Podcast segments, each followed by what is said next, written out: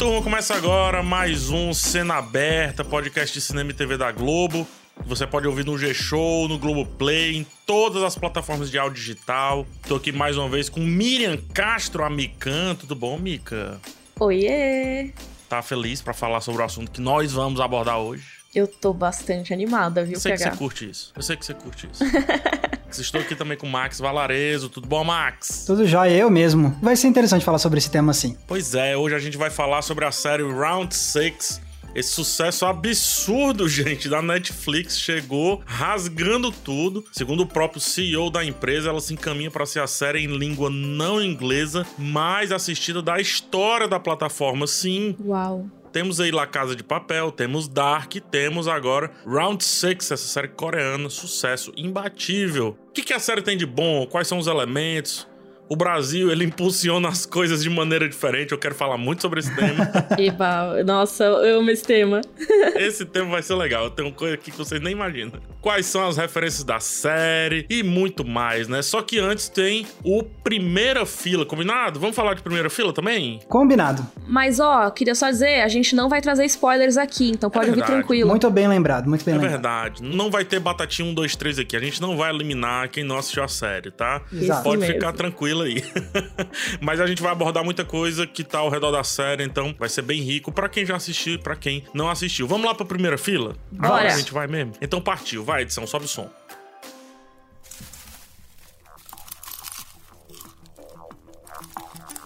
Primeira fila recheado hoje, viu, gente? Primeira Nossa, fila recheado. Bastante coisa, hein? É, e tem debuts, né? Tem estreias importantes, começando pelo cinema. No dia 7 de outubro chega Venom 2, a continuação do sucesso de bilheteria. O Venom lá do Tom Hardy, que agora ele vem como roteirista também, produtor, protagonista. Só não é o diretor, porque o diretor é o Gollum, o Andy Serkis. Exatamente. Uma coisa que me surpreendeu, porque eu descobri isso, tipo, há muito pouco tempo, que ele é o diretor do filme. Eu descobri quando a gente tava separando as estreias. Eu não tava ligada que era o Andy Serkis que dirigia, porque ele não dirigiu o primeiro, né? Não, não dirigiu. Ele vem, acho que, para dar um. Eu assisti o filme, né? Já, então eu já posso falar com PH é o único de nós três que assistiu o Eu não filme. posso dar uma de doidinho, né? Vamos lá. não, ele veio pra dar aquela corrigida do Tom Hardy falando pro vento, sabe? Que no primeiro filme era meio estranho e tudo. Nisso aí ele vai bem, mas não tem nada assim que você diga, meu Deus, olha como o Andy Serkis aparece. É um filme muito comum, parece um episódio de uma série, gente. Entendi. Na boa. Temos também a estreia de A Princesa da Yakuza, Esse aí é diferente, eu fiquei surpreso quando descobri essa estreia. Filme brasileiro, adaptação da HQ do meu queridíssimo Danilo Beirute, gente. Adoro, que fez a HQ Shiro, Samurai Shiro.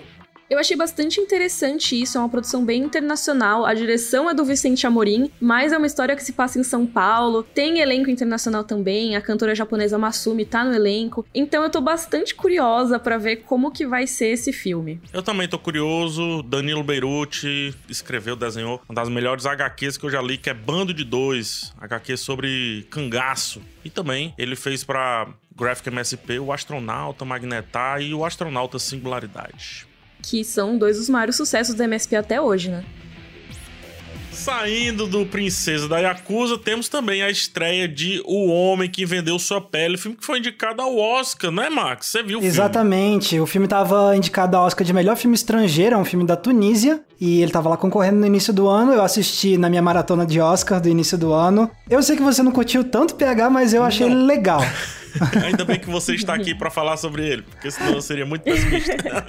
Eu achei interessante, assim, o filme. Não achei ele uau, não tava entre os meus favoritos da categoria nem nada, mas assim, eu achei ele interessante. Ele conta a história de um refugiado que tá precisando de uma ajuda e de grana e tudo mais. Aí vem um artista super conceituado mundialmente e quer transformar as costas dele em uma obra de arte. E ele quer tatuar as costas desse cara, e é por isso que é o homem que vendeu sua pele. E a partir daí a gente vem toda uma discussão sobre as barreiras entre humanidade e objeto de arte e tudo mais. É um filme intrigante e ele prende a atenção. Não é maravilhoso, mas assim, entre os que estavam concorrendo, eu tava achando ele ok. Tá aí uma coisa que você não vai fazer é melhorar esse filme pra mim. Nem venha com Ih. conversinha, viu, Max?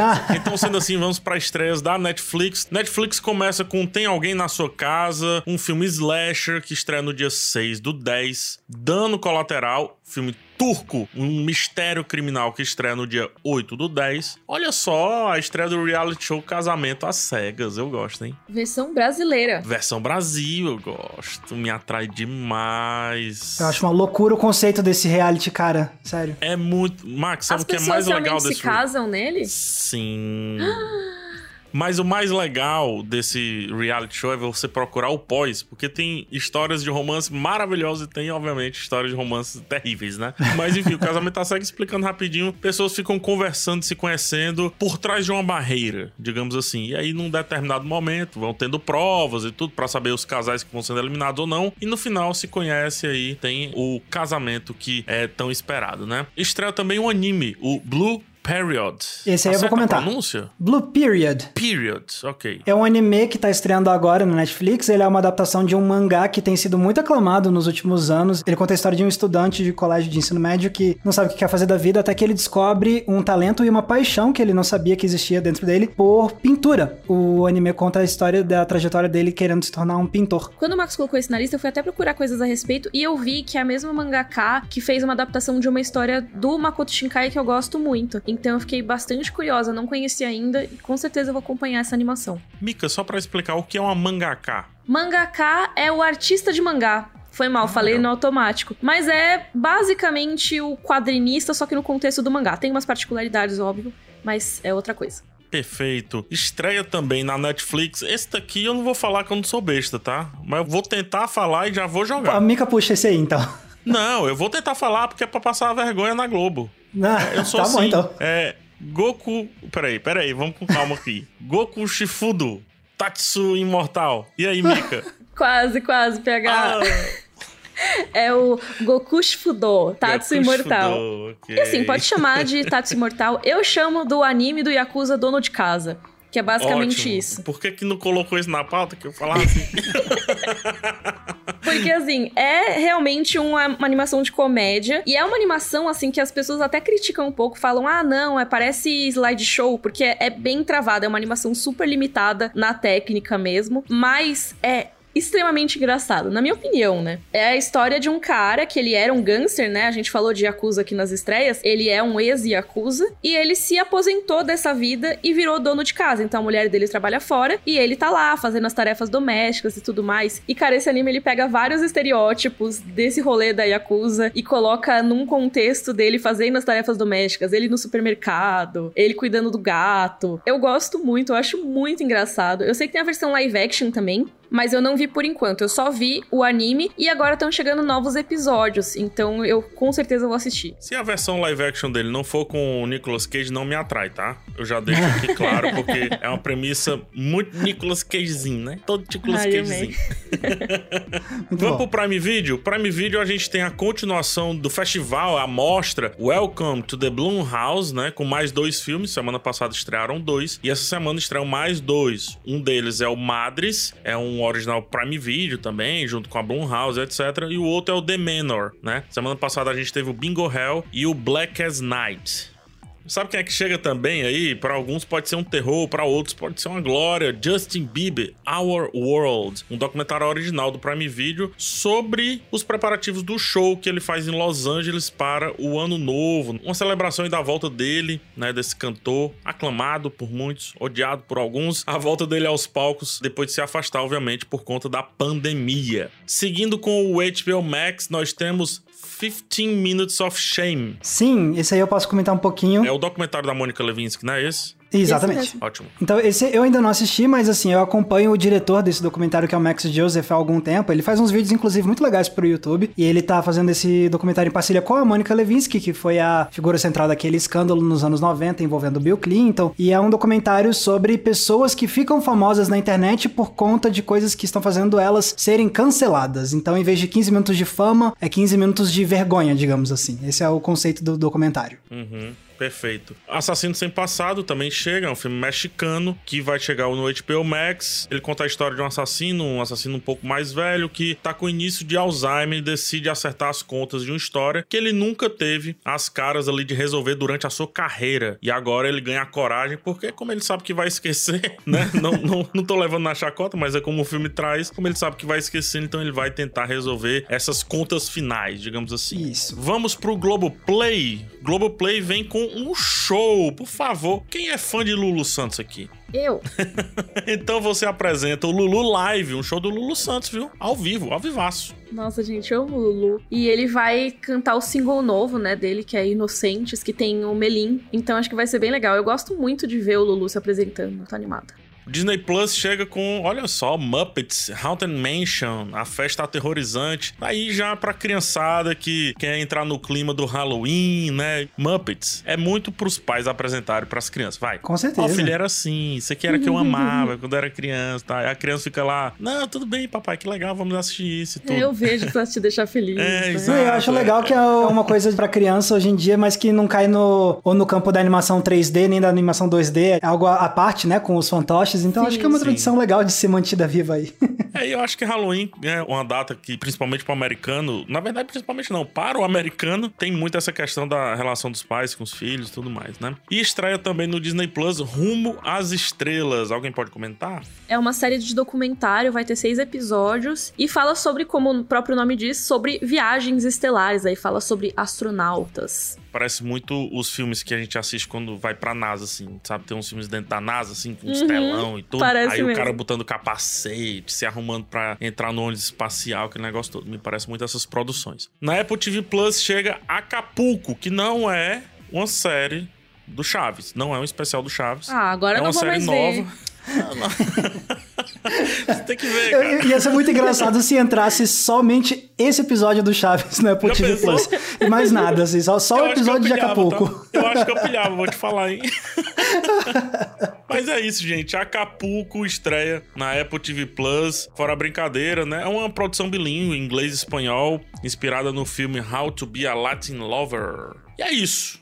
Esse foi o nosso primeira fila, longo, porém cheio de coisas, né? Nossa, tem muito material aí pra vocês maratonarem, gente. E a gente vai dar pra você agora um outro material que eu tenho certeza que você vai querer maratonar, porque vamos falar sobre Round 6, senhoras e senhores. Vamos lá falar de Batatinha 1, 2, 3 agora. Bora.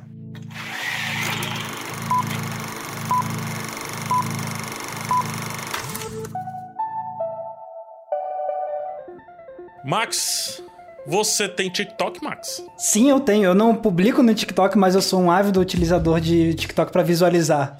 pois é, Max, o TikTok tá rolando aí já tudo sobre essa série Round 6, porque já tem as dancinhas. Cara, eu tive que sair do TikTok durante um tempo porque eu comecei a ver que tava tendo muita coisa relacionada a Round 6 e eu não queria tomar spoiler, eu ainda não tinha terminado de maratonar, então apareceu qualquer coisa de Round 6, ou eu saía do aplicativo ou já ia pro próximo vídeo e apareceu um vídeo de bichinho, porque meu TikTok é basicamente animais fazendo coisas engraçadas. Muito bem, Round 6 já é um sucesso aqui no Brasil e que bom, nós apresentamos ela aqui no Primeira Fila e nós cravamos que essa série tinha um ar de dar certo aqui, hein? E deu certo. Mika, tem como nos dar a sinopse de Round 6 da Netflix?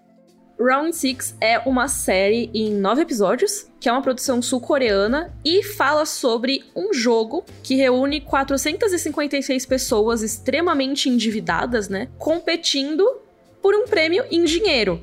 Então seria meio que a solução para essas dívidas, para essa vida complicada que eles têm. Mas o que não é muito explicado no começo, né, nessa promessa para eles é que rola muito perigo nesses jogos. Eles são Opa. jogos em que muitas vezes a consequência é a morte. Muitas vezes? Muitas vezes. Todas? É, todas. É. Não, a pessoa Todas, pode, ela né? tem uma chance mínima de sair viva e ganhar o prêmio. Mas no final, gente, azeda tudo. Round 6, essa série do momento, né? Como eu falei na abertura, é uma das séries em língua não inglesa que. Dado esse recorte de tempo, ela já vem superando outras séries super famosas, como por exemplo La Casa de Papel, Dark, que fez muito sucesso não só no Brasil, mas no mundo inteiro. Só que o Round 6 tem esse elemento que, como a Mika trouxe, tem esses jogos, né, que são feitos durante a série, que lembram um pouco jogos mortais, mais jogos vorazes, só que tem uma autenticidade muito grande e traz jogos infantis de lá da Coreia do Sul, só que alguns que são parecidos com os nossos, né? Por exemplo, Batatinha Também. 2, 3. No Brasil, em alguns cantos do Brasil, tem essa cultura, tem esse jogo de enquanto a pessoa tá contando, não é nem Batatinha 1, 2, 3, mas aqui no Ceará a pessoa fica contando de costas, quando ela vira, quem se mexer, ela é eliminada do jogo. Só que aqui no caso da vida real é só eliminada, a pessoa só senta no meio fio ali, né? No caso do Round 6, a pessoa é assassinada, né? E aí, assim, acho que uma das coisas que é legal já de comentar é sobre como o Round 6 se relaciona com outras histórias bem parecidas com essa. Porque aquele negócio, né? Começou o sucesso, aí não demorou muito, né? Pra sair a notícia, ah, Round 6 é acusado de plágio de tal coisa, não sei o quê. Só que aquele negócio, né? É importante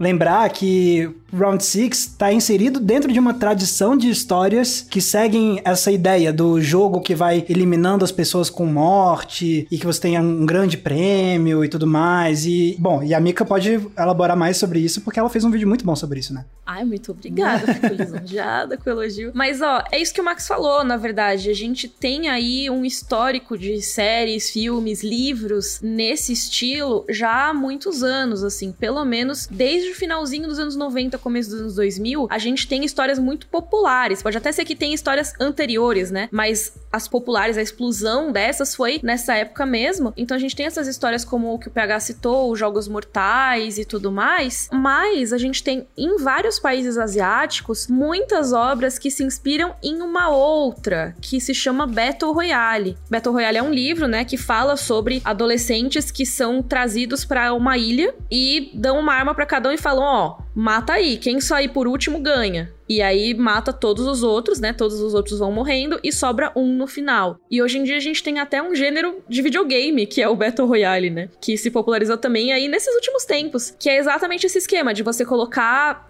60, 100 jogadores na mesma fase e o objetivo é eliminar todos os outros até que só sobre um. Junto com isso, a gente tem o conceito do jogo mortal mesmo, que não necessariamente surgiu com jogos mortais, mas a gente tem várias histórias nesse estilo de pessoas que são submetidas a uma espécie de jogo, uma espécie de competição, seja para manter suas próprias vidas e sobreviver no final, seja por algum prêmio mesmo. Você tem histórias que também envolvem os prêmios. Então eu acho que falar que Round 6 é cópia de alguma dessas é meio que ignorar que existe todo um gênero disso. É como se falasse que Bridget Jones é cópia de outra comédia romântica, sendo que você tem todas as convenções daquele subgênero, né? E é doido porque eu acho que tá bombando muito, muito no Brasil uma história dessas vindo de uma produção asiática, né? Porque eu, fora isso, assim, que eu me lembro que mais bombou nesse estilo era Jogos Mortais, que é americano, e Jogos Vorazes. Que também é uma produção americana. Apesar do diretor ser asiático, mas é totalmente americano, né? Jogos Mortais.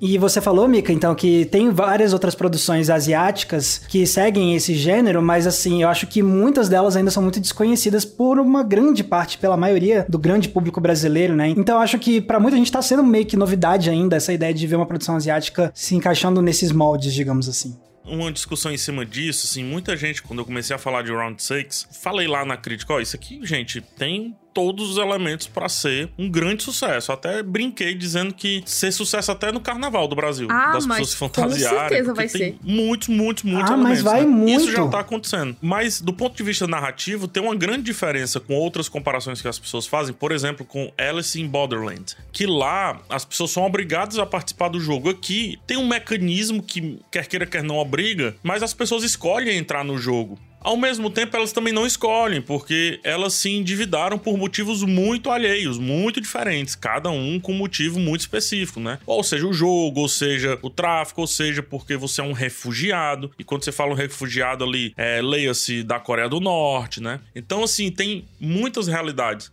a gente tem que realmente sair do campo da comparação e as pessoas têm que entenderem que os moldes eles servem pra gente colocar recheios diferentes, né? Um brigadeiro é um brigadeiro, mas se você fizer um recheio diferente lá, ele vai ter uma experiência completamente diferente na vida de outras pessoas. E o Round 6 é dessas séries que tinha que ser da Coreia do Sul. A gente estava conversando antes, eu e a Mika, que lá eles discutem já essas diferenças de classe e tudo, que em outros países do mesmo lado não discute com tanta ferocidade, assim, sabe? Com tanta paixão. Veja o filme Parasita, né? O filme Parasita, a gente consegue colocar o filme lado a lado com o filme brasileiro, que é o Que Horas Ela Volta, entendeu? Como assim? Países tão diferentes, tão distantes, conseguem ter filmes que se conversam. O que eu acho que Round Six traz de diferente é esses vários fragmentos da cultura deles, esses vários filhos do capitalismo que foi imposto lá, de certa forma, e também uma estética que atrai quer queira, quer não, uma estética que atrai bastante, porque a série ela não tem freios ela vai mostrar o que tem que mostrar. E quando ela não mostra, também tem um motivo. Pegando no carona nisso que você falou do atrativo, né? E de como lida com as coisas visuais, é, é uma série que tem uma abordagem estética com uma direção de arte que chama muita atenção, assim. Porque se você pegar, por exemplo, várias cenas que se passam numas escadas, são umas escadas super coloridas com uma estética meio chiclete, bubblegum, sei lá, as coisas assim. E ao mesmo tempo é aquele negócio meio Asher, né? Que uhum. tem as coisas infinitas, você não sabe de onde uhum. vem, para onde vai. Exatamente. Meio Alice no País das das Maravilhas e tal. Exato. Hum, e aí você tem toda a contraposição dessa estética colorida e, sei lá, que remete a algo mais da infância, inclusive também a figura da boneca que ficou muito famosa, que já aparece logo no primeiro episódio, cria uma ideia de tipo, ah, coisa fofinha e da infância, mas porém não, né? E aí, quando isso é contrastado com a abordagem que eles trazem para encenação da violência, aí eu acho que isso já começa a criar um impacto inicial que chama muita atenção e que prende a atenção da galera. E eu concordo muito também com o que o PH falou sobre as particularidades, né? Eu acho que é isso. A gente tem convenções, né, de cada subgênero, de cada gênero. Então, a gente vai falar mais sobre isso no episódio que vem logo aí, de filmes de terror, mas cada filme vai ter a sua abordagem de determinadas convenções. E é isso que torna uma obra diferente da outra. Não necessariamente que alguns elementos são comuns, porque é isso, né? É aquela coisa. Alguns elementos vão se repetir quando você tá falando de subgênero, quando você tá falando de determinadas obras, mas você tem as particularidades que são jogadas em cima disso. Então, isso que vocês trouxeram do visual, eu acho que é um grande diferencial de Round 6. Eu acho que tem uma coisa que não necessariamente tem em outras séries desse formato, né, nessa parte visual, e também para diferenciar bastante de Alice in Borderland, que eu acho que a comparação quando a pessoa já conhece mais ou menos, eu acho que a comparação mais óbvia seria o Alice in Borderland, porque também é uma série original Netflix, né? Também asiática, né? Só para contextualizar para quem não conhece Alice in Borderland. Isso, exato. E aí, Alice in Borderland é uma série japonesa, enquanto Round Six ou Squid Game, né, é uma série coreana. E nisso a gente tem muita diferença. É como se a gente pegar pegasse e colocasse uma série francesa e uma série alemã lado a lado e fingisse que é igual. Não é igual, gente. Você tem países que estão geograficamente próximos, que têm algumas coisas em comum por estarem geograficamente próximos ou por causa da história deles, mas são países completamente diferentes, são culturas muito diferentes. Então, não dá para dizer que a abordagem que Alice in Borderland vai fazer de determinados contextos vai ser igual a de Round 6. E eu acho que Round 6, apesar dela ser universal a ponto da gente, como brasileiro, se identificar com as coisas que são mostradas ali em muitos aspectos, ela é uma série que não poderia ter sido feita no Japão. Ela seria feita de outro jeito. Total. Mas ela tem coisas muito coreanas ali, sabe? Personagens que são muito específicos do contexto coreano. Deixa eu perguntar para vocês. Por que esse sucesso, gente? A gente já flertou aqui um pouco, mas por que esse sucesso acachapante de Round 6? Fora essa questão da origem dela, fora de onde ela é e tudo, porque ela já quebrou, ela já rompeu essas barreiras. Por que esse sucesso, gente? Como é que a gente consegue explicar isso? Primeiro que a estrutura de você ter esses jogos, assim, que são jogos diferentes, mas ao mesmo tempo, que nem a gente já comentou, que tem uma certa familiaridade com coisas que nós mesmos no Brasil já temos, e com certeza, em vários outros países tem jogos parecidos, né? Acho que essa estrutura de você ter diferentes jogos a cada episódio. Primeiro que a ideia do jogo chama, chama a atenção. Tanto que eu já vi meme, assim, tipo, nas redes sociais de, tipo, galera pegando uma cena de um jogo e logo antes dela acabar, pegou essa cena e fez uma montagem colocando num barco a galera assistindo uma final de Copa do Mundo, alguma coisa assim. Uhum. E a galera comemorando, sabe? Tipo, quando uhum. acaba a cena e tal. Pega muito disso, assim. Acho que muita gente se interessou mesmo por essa estrutura de ver os, como os jogos funcionam e como é a brutalidade envolvida nesses jogos. E, de novo, essa ideia do contraste entre o infantil e inocente com o brutal da morte. Uhum. Então, acho que isso chama muita atenção da gente. A forma como eles estruturam o suspense da construção de cada jogo, de cada cena. Os joguinhos de quem vai se unir a quem, quem vai trair a quem. É tipo, é como se fosse coisas que prendem muita galera em coisas de reality show, por exemplo, só que sem ser reality show. É, é na ficção e isso, o fato de ser na ficção, abre espaço para você fazer coisas muito mais ousadas, por exemplo, sair matando um monte de gente. Do ponto de vista visual, digamos assim, ela é fácil de ser recebida. Ela tem uma compreensão muito simples. Ela não é infantil, então eu vou usar esse nome, mas só para mostrar como ela é básica. Ela tem uma percepção muito infantil, mas ao mesmo tempo ela é muito inteligente, né? Me parece que todos os elementos ali não são por acaso tudo tem um motivo de ser, desde uma forma geométrica até as cores que são utilizadas. Para mim, isso é o que vai na abrangência de público, porque La Casa de Papel foi muito popular, é muito popular, mas a crítica não aceita muito bem La Casa de Papel, ao contrário de Round 6, que tá sendo bem aceito por público e por crítica. O que, é que você acha, Mika? Pelo que eu vi até agora, as pessoas estão curtindo muito Round 6, apesar do hype, né? Normalmente, quando uma coisa tem muito hype, né? Tá fazendo muito sucesso, aparece em seguida uma enxurrada de críticas. Então, eu não sei, até o momento que a gente gravou esse podcast, ainda não tinha tanta gente falando tão mal, falando, ah, é ruim, ah, é não sei o quê. A não ser esse negócio de falar que é cópia de algo, que não é, né? Não tinha muita gente falando, ai, mas essa série é tecnicamente ruim, ai, mas muito melodrama que às vezes colocam para falar de La Casa de Papel ou de outras séries que fazem muito sucesso. Eu acho que Round Six acabou sendo bem aceita nesse aspecto e Cara, eu concordo muito que praticamente tudo que tá lá serve a um propósito, né? Serve a algum comentário, é algum paralelo, tem alguma metáfora. Eu acho que às vezes uma coisinha ou outra que eu acho que, ai, putz, aqui podia ter sido um pouquinho mais curto, ai, aqui podia ter estendido um pouco menos essa parte, ou estendido um pouco mais essa outra parte. Mas eu acho que eles souberam usar muito bem o que eles tinham, e quando eu achava que a série já tinha resolvido, assim, ela já tinha se apresentado para mim, ela vai e coloca outro elemento. E aí, outro elemento. Eu achei isso muito legal. Que até, inclusive, ela se comenta enquanto a série tá rolando. Eu acho isso bem legal, assim. Então, eu não me surpreendo dela ter sido bem aceita, sabe? Ela consegue evoluir muito bem, do meu ponto de vista. Não sei o que, é que o Max acha. Ah, eu a discordo. acho que concorda. Ela... Como é, Max? Eu discordo. O Max é um hater. Mentira. Eu acho que ela é uma série que consegue evoluir em si porque ela não apela muito para sair de dentro do jogo, que eu pensei que ela iria fazer, geralmente fazem isso, assim, cansam logo o jogo e saem dali. Ela vai até o fim mostrando como que é o jogo no jogo em si, como que é a percepções daqueles que estão recebendo o jogo me lembra até um pouco Bacurau. O que que acontece com os jogadores, e isso me lembra muito o que acontece no íntimo dos gladiadores antes de entrarem nas arenas e tudo, que outros problemas eles estão passando ali na convivência entre eles, por aí vai. Então, quando eu digo que ela evolui, é que ela consegue pingar sobre vários aspectos a partir do mesmo elemento. E para mim a coisa mais interessante que eu trago de Round 6 eu amo a série, assim. Eu acho ela quase perfeita no meu ponto de vista. Meu Deus, não.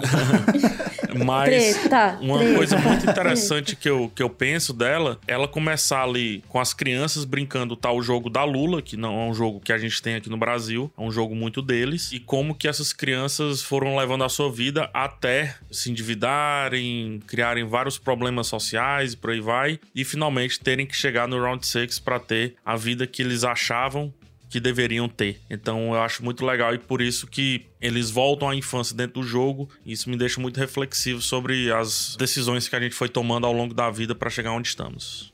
O que, que você não gostou, Max? Tudo bem não gostar, não tem problema. Eu achei uma série boa, mas eu não virei super mega fã dela, porque já eu sinto que eu tava gostando bastante dela no começo e à medida que ela vai avançando, ela vai ficando muito irregular principalmente na forma como ele traz algumas das suas ideias, assim, eu acho que os primeiros episódios trazem uma certa quebra de formatos e quebra de expectativas muito bem pro que a gente espera de uma série que se adequa a esse formato dos jogos que as pessoas morrem. E eu sinto que quanto mais tempo vai passando, mais ela vai se conformando em entrar numa certa fórmula que ela precisava entrar porque ela é uma série que vai ter umas novas temporadas, possivelmente. Tipo, agora já tá praticamente confirmado que vai ter, porque é um sucesso gigante, né? Não sei se quando eles estavam fazendo eles já sabiam que ia ter outra temporada. Mas enfim, eu, eu fui sentindo Não tá que... confirmada a altura da gravação. Né? O criador, inclusive, ele falou, é interessante trazer isso, que o criador falou que, ó, gente, eu não sei nem trabalhar com outras pessoas, não, porque eu fiz tudo sozinho. Ele dirigiu todos os episódios, escreveu tudo sem sala de roteiro, sem nada. Ele explica até que a série foi pensada por ele para ser uma fábula e tudo, né? E ele diz, ó, podem me chamar e talvez eu tenha que trabalhar com outras pessoas, mas eu não sou muito bom nisso não. Wang Dong-yuk é o criador, diretor e roteirista da série. A gente corre o risco de esse Round 6 que a gente viu ser o único, esse específico. Mas tem um momento da série que diz que os jogos se passaram em outros países. Então isso pode acontecer a partir de outros pontos de vista, em outros países e tudo. E aí eu já nem sei o que, é que pode acontecer com essa série. É, eu acho que do jeito que tá sendo um sucesso tão grande, eu acho muito difícil a Netflix muito simplesmente Netflix abandonar desse jeito. É, né? também é, acho. Agora vão querer fazer um monte. Ah, então, assim, é meio difícil explicar, sem dar spoilers em detalhes, porque que eu acho que a série vai perder um pouco da sua força. Mas, no geral, é isso, assim. Eu senti que ela começou com umas ideias muito interessantes sobre como se adequar a esse tipo de história e eu acho que quanto mais ela vai passando, mais ela vai tomando algumas decisões pela conveniência e não para ser algo um pouco mais, talvez subversivo, como estava sendo um pouco no começo, como eu senti. Então acho que ela vai perdendo força nesse sentido. E também, assim, eu acho que outra coisa que fica meio inconsistente é que eu acho que no começo da série eles conseguem cativar muito, muito a minha atenção com a construção dramática de cada personagem. E com o passar dos jogos, eu acho que isso vai ficando muito irregular, assim. Tem acho que períodos longos da série que isso é meio que quase esquecido, e aí vem um episódio inteiramente baseado nisso, e é um dos melhores episódios, na minha opinião, mas já tá lá pro metade da temporada. E uma das melhores coisas desse seriado fica acabando indo e voltando em termos de qualidade e de atenção ao, ao drama de cada, de cada personagem. Você gosta é do jogo, né, Max? Fala aí. É aí que tá, na verdade, eu acho que em certos pontos eles dão atenção demais ao jogo e atenção de menos à construção do que que faz essas pessoas serem tão especiais a ponto da gente querer se importar, entendeu? Então é isso, eu sinto que em alguns episódios é tipo uhul, vamos voltar a focar aqui no chamativo do jogo, mas abrindo mão de um pouco daquele desenvolvimento que a gente estava fazendo tão bem de personagens. E aí chega um ponto que eu sinto que alguns personagens são só quase que abandonados, assim, pela série em termos de desenvolvimento. Meio que assim, ah, você já gostou desses aqui, continua gostando só desses, porque a gente não vai avançar mais nenhum outro, né? É, um pouco disso. E até mesmo os que ainda são avançados, eu acho que eles dão uma tropeçada em como eles fazem desenvolvimento dramático deles. Então, de novo, é meio, é meio difícil explicar os detalhes do porquê sem dar spoiler. No começo, eles estavam tendo um equilíbrio muito grande entre a atenção ao jogo e as outras coisas. E eu sinto que durante muito tempo depois vai ficando muito o jogo, o jogo pelo jogo e muito do desenvolvimento dramático e também das ideias mais profundas de crítica social vão perdendo muita força. Por isso que eu digo que eu sinto que ela vai, com o passar do tempo, quase que se adequando a uma fórmula. É no caso de, tipo, se adequar muito à fórmula de, tipo, prestar atenção no jogo pelo jogo e pela violência e tal. Eu não tô dizendo que eles abandonam completamente a crítica social. Não, a crítica social e as ideias, as mensagens estão sempre lá e o desenvolvimento de personagem também tá sempre lá, mas eu acho que a qualidade e a consistência essência disso é muito bagunçada, na minha opinião. Eu concordo com você, Max, em algumas partes sim. Eu acho que eles deixaram um pouquinho de lado essa parte conforme o jogo foi passando, né? O jogo, a louca temporada foi passando. Mas eu, particularmente, não senti tanta falta disso conforme os episódios passaram, porque eu senti que os personagens nucleares ali, os personagens que a gente precisava acompanhar, eu senti que eu já conhecia eles bem o suficiente. É, eu também, eu não senti nada disso que o Max falou.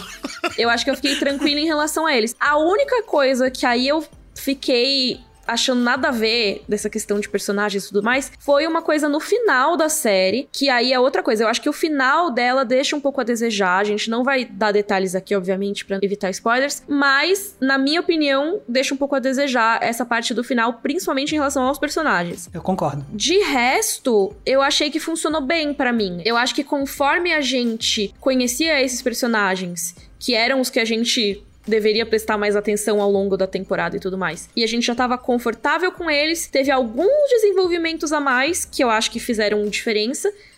Mas o foco mesmo foi no jogo e na parte mais do suspense, né, da aflição. Foram muito aflitivos para mim os últimos episódios. Então, eu acho que para mim não fez tanta falta essa parte. Isso que você falou, acho que me ajuda a entender um pouco também o que que me incomodou. Porque você falou, ah, eu acho que eu conheci bem esses personagens e, tipo, você usou também uma palavra confortável no sentido de como a gente tava se relacionando com esses personagens. Eu senti pelo menos que eles fizeram um trabalho muito legal de criar esses personagens e os dramas deles no começo e eu acho que em certo ponto eles falaram, pronto, foi suficiente e daqui em diante a gente vai só colocando migalhinhas de desenvolvimento, mas que na minha opinião, não foi suficiente para satisfazer e se equiparar à qualidade do desenvolvimento de personagem que eles estavam fazendo no começo. O que eu percebo é que a série ela não tem tanto apego a isso. Ela gosta muito o roteirista, né, o roteiro, o texto, e aí por isso que eu digo a série gosta, gosta muito do protagonista dela, do Song, né? O 456, né, o 456. No começo ainda, então isso não considero spoiler. Eles entram no jogo e saem do jogo para que a gente reflita um pouco sobre quem são aquelas pessoas que a gente acabou de conhecer. E ali eles aprofundam nesse personagem, acho que é sobre isso que o Max tá falando e tudo.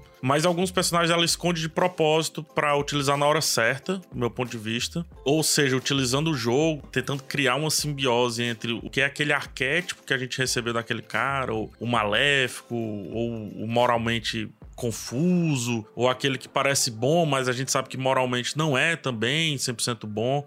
Eu acho que todos têm um momentinho para se relacionar com o jogo, porque o jogo passa a ser, melhor dizendo, um certo personagem que impulsiona esses outros caras se interagirem e serem uma pessoa nova dentro daquele contexto. E PH, é isso também, né? O desenvolvimento se dá nas decisões dentro do jogo também, né?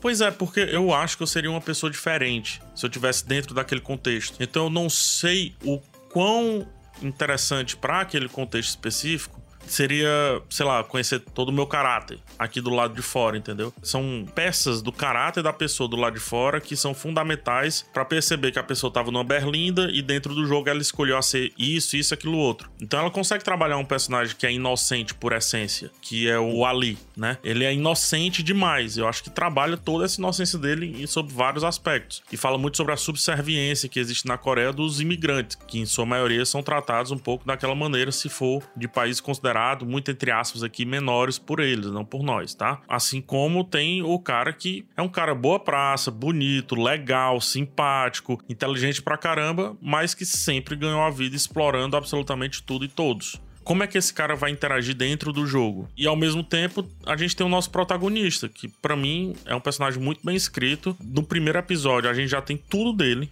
tudo dele. Quem é ele? Pô, ele é o cara que na pressão aposta ali no jogo de corrida de cavalos e ganha. E com o prêmio ele dá um troco lá pra uma moça. Então, ao mesmo tempo que ele é viciado naquela parada toda, que ele tá precisando daquilo ali tudo, ele também vai ajudar. Assim como ele vai ajudar também o cachorro, né? Ou é o gatinho, não lembro. É um animal. É um, gato. É um gatinho. Ele né? já tá sem grana, né? E ele divide o peixe com um gato de rua, aleatório, assim. Ele consegue se afiliar com a criança, por exemplo, para ajudar ele a mexer numa máquina lá para pegar um ursinho. Mas ao mesmo tempo, por que, que ele tá fazendo aquilo? Porque ele foi um, um pai merda que esqueceu de comprar um presente bacana pra filha, entendeu? Então, a série ama muito esse personagem. Ama muito esse protagonista dela. Acredita muito nele. E os outros acho que são desenvolvidos o suficiente para esse cara ser o mais desenvolvido de todos. Todos eles são feitos para atuar em contraste com o nosso protagonista, né? Com o Gi-hun. Tem um ponto de vista na série. Para mim, esse ponto de vista é muito claro. Ela escolhe esse ponto de vista, ela não abre mão desse ponto de vista. Porque se a gente inverter e a gente for pra cabeça do, sei lá, daquele que parece ser meio chefe de uma gangue e tudo mais, né? Tem uma tatuagem e tudo. Se a gente for pra cabeça dele e ficar do ponto de vista dele, é outra série.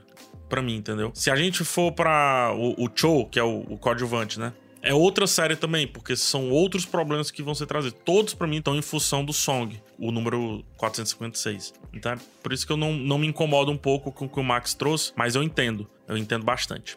E uma coisa que eu acho legal de mostrar o passado e o presente de outros personagens que não ele, além de você torcer para outras pessoas além dele, né, além do protagonista, eu acho que é bem importante pra gente entender o jogo, né? Porque uma coisa que eu acho muito muito, muito interessante dessa construção que eles fizeram de como funciona o jogo e tudo mais, é que ele tem três regras básicas. Então, meio que assim, ah, depois que você começar, não pode parar. E tem uma, que é a última regra, que eu acho que é a regra que define por que, que eu gosto dessa série. Que é, se a maioria decidir que o jogo para, o jogo para. Ou seja, a qualquer momento, se eles quiserem, eles podem votar uhum. e encerrar o jogo. Naquele segundo. Caraca, é muito bizarro isso, da forma como é utilizada, né? Isso para mim é um dos maiores diferenciais. A gente tava no começo da conversa falando sobre o que, que diferencia Round Six de outros filmes e séries desse gênero, e eu acho que esse ponto que você tocou agora, Mika, é um dos maiores, assim, tipo, que maiores trunfos do programa na hora de se diferenciar. Essa ideia de como os personagens se encaixam dentro desse universo e o fato deles terem supostamente escolha, né? E aí o que, que eles fazem a partir dessa escolha, isso traz uma mensagem e uma ideia muito forte e que tá ligada ao discurso que a série quer fazer sobre economia, sistema social, capitalismo e tudo mais. Então,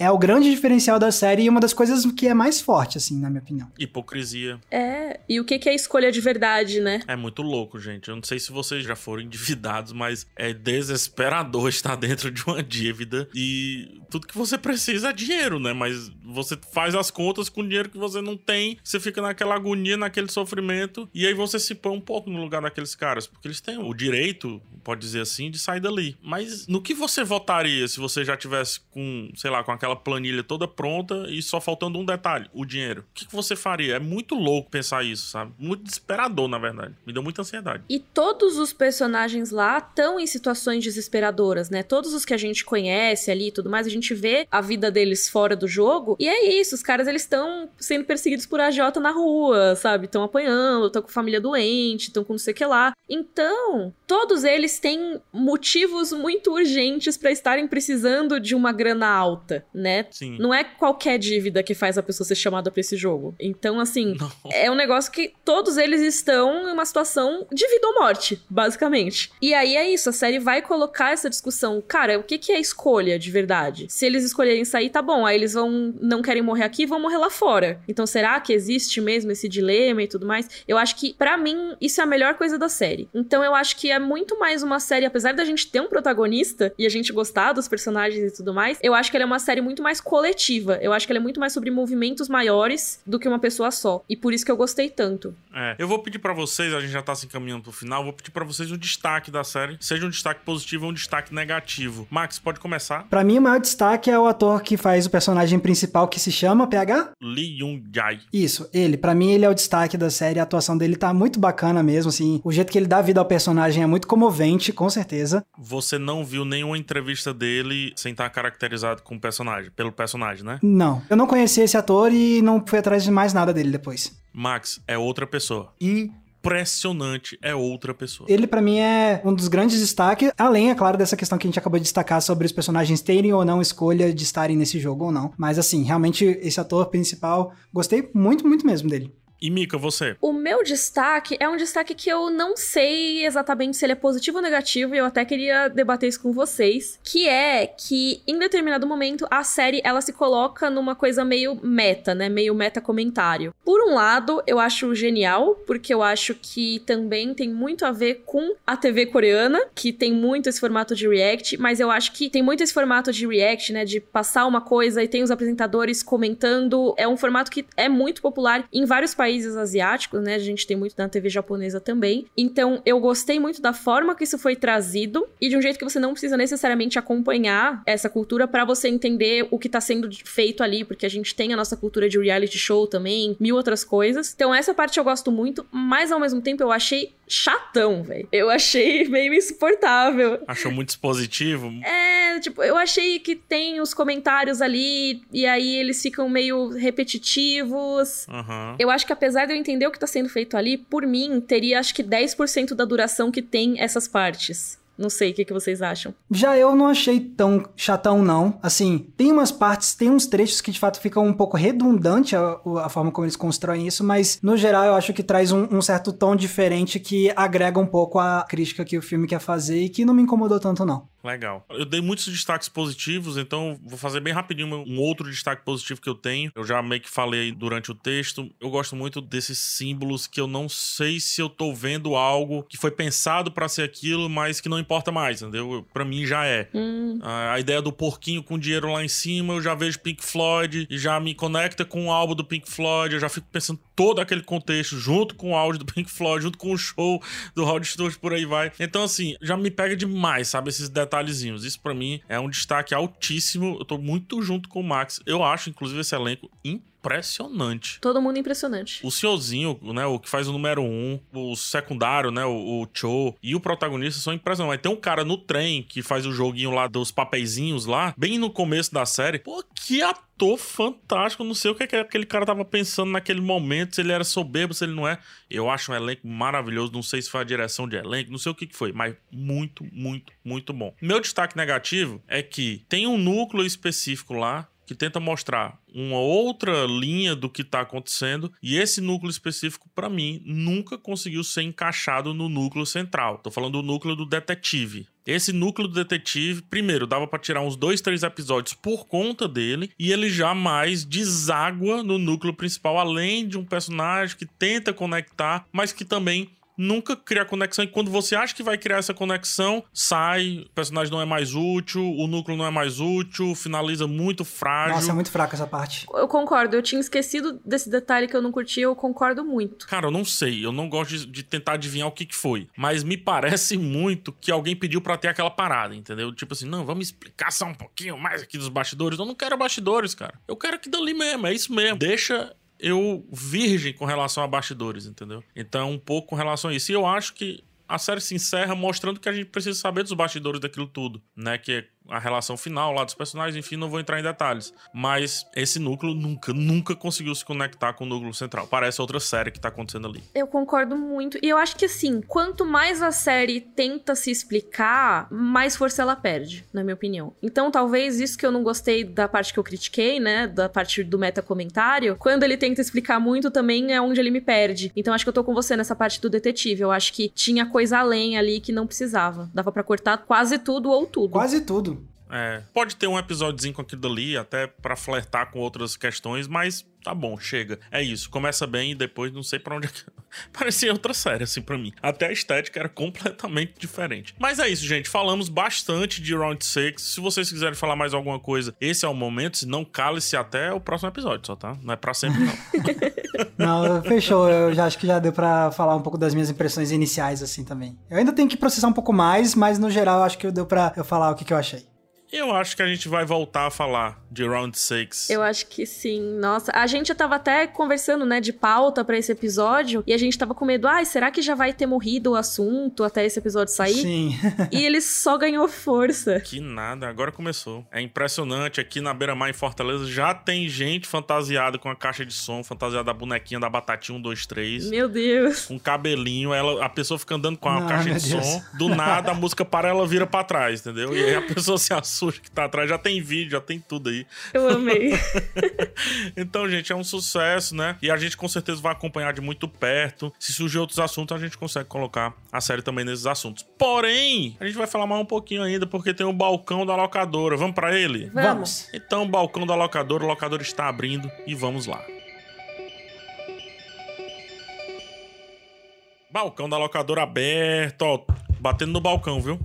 Batendo no balcão, recebendo vocês. Cadê o sininho pra tocar? Tum, tum, tum. Deixa gente. eu falar logo a minha indicação, que eu quero. tô mais curioso é pra de vocês, para ser bem sincero. Eu vou indicar um filme que ele fala muito sobre jogos, que a gente escolhe jogar por dinheiro, que eu acho que conecta muito com um pouco dessa nossa vidinha aqui de redes sociais e tudo mais, que é um filme chamado Nerve, um jogo sem regras. Eu acho que esse é o subtítulo dele. Nunca ouvi falar. É um filme que tá na Netflix. Ele foi feito pelo Ariel Schumann e o Henry Just, diretores e roteiristas, eles que fizeram a série Catfish, a série e o documentário Catfish. O jogo é o seguinte, tá? Tem um aplicativo de celular e no aplicativo você tá todo tempo fazendo uma live. Aí vocês já vão se conectando com um monte de coisa que já existe, tá? E aí, durante essa live, as pessoas vão desafiando o cara que tá streamando ali. Por exemplo, você entra num restaurante, Max, aí a pessoa diz assim: Ó, eu desafio você a chegar na mesa tal e dar um beijo na careca do PH, entendeu? Hoje faria na hora. Se você fizer isso, eu vou te dar 10 reais. A pessoa coloca lá. Aí os outros vão suportando, vão dando suporte, assim, tipo, ah, então coloco mais 10, coloco mais 20, coloco mais 30. Aí a pessoa fica, ai, ah, gente, será que eu vou? Será que eu não vou? Será que eu vou? E todo uhum. mundo vai colocando dinheiro, colocando, colocando, colocando, até chegar um montante que o streamer vai lá e diz, é, eu vou. Aí ele aceita e vai lá e dá um beijo na careca do PH. Poxa, agora, vem cá, PH, deixa eu dar um. vem cá. Você tem que fazer o, o climinha para as pessoas botarem mais dinheiro, Max. Pô, uhum. você foi muito fácil, cara.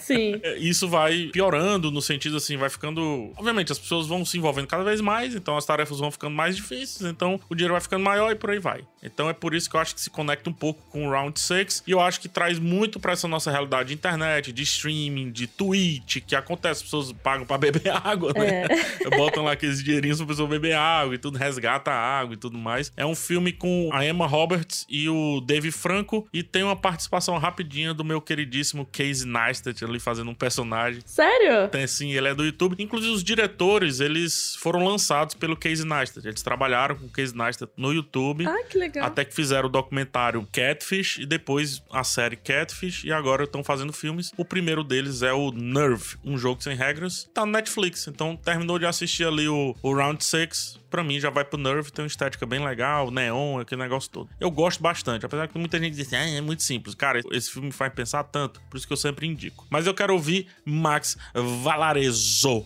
com um Z. A minha talvez seja um pouco óbvia, mas eu acho que é importante trazer, que é justamente um filme que a gente já comentou aqui, que é o Battle Royale de 2000 filme japonês, que é uma das obras, como a gente comentou, que ajudou a popularizar muito esse tipo de história. É um filmaço, gosto muito, é dirigido pelo Kinji Fukasaku, que é um diretor japonês super importante, que ficou famoso por filmes de Yakuza, ele fez filmes de samurais também, fez filme de fantasia, de ficção científica, bem variado o currículo dele, e Battle Royale foi o último filme dele antes dele falecer, e, nossa, Filme, obviamente, muito influente, é um filme que te prende muito, é um filme com ideias muito fortes e com construção de personagem muito bom, e a violência também é, tipo, aquela violência bem marcante e que inspirou também muitos outros cineastas e diretores. Então, eu acho que quem estiver conhecendo agora esse formato de história e quiser se aprofundar, vai lá na fonte disso, que é Battle Royale. Perfeito. E você, Mika? Mika com 300 no final. Pois é, eu tava aqui com recomendações variáveis, de acordo com o que vocês fossem trazer.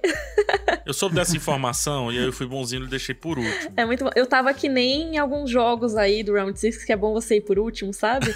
pra testar as águas. Boa. Agora eu vou aproveitar. Vocês iriam na frente, no meio ou por último? Só pra saber. Quem já assistiu vai ter o contexto. Quem não assistiu, dane-se. Mas vamos lá. Eu acho que eu iria nos cinco últimos, assim. Sem saber qual é o jogo, eu iria no meio. Eu queria ser sempre o último, do último, do último, do último, assim. Mas às vezes tem limite de tempo pegar, e aí? Ah, eu prefiro perder pelo tempo do que pela incompetência do primeiro. Ah, muito bom. Mas enfim, vamos lá, Mika.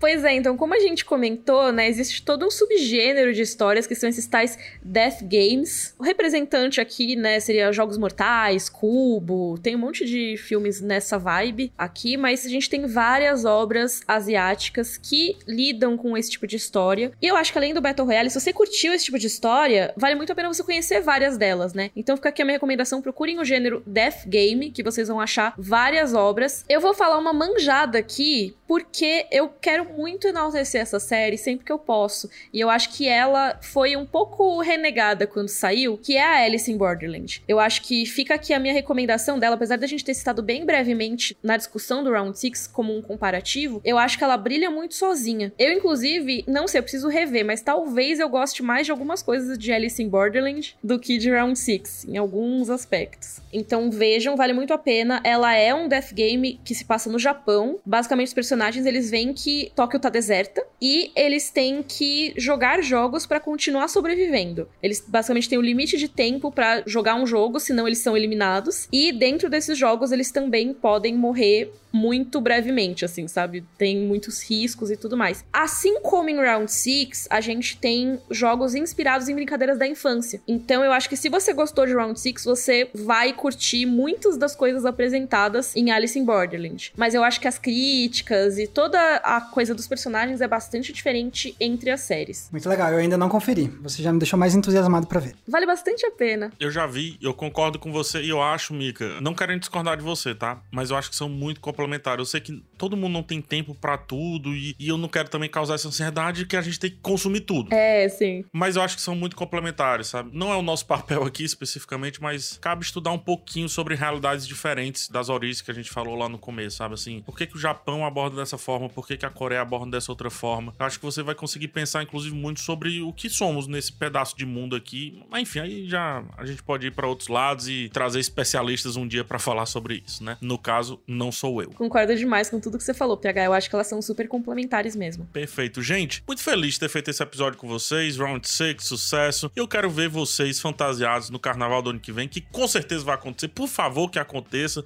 Esse vírus maldito deixa a gente. Eu quero vocês fantasiados, eu quero ver o Max lá de vermelho, com capacete com a bolinha. Eu quero ver a Mica com cabelinho, viu, Mica? Aquele cabelinho da boneca. Ah.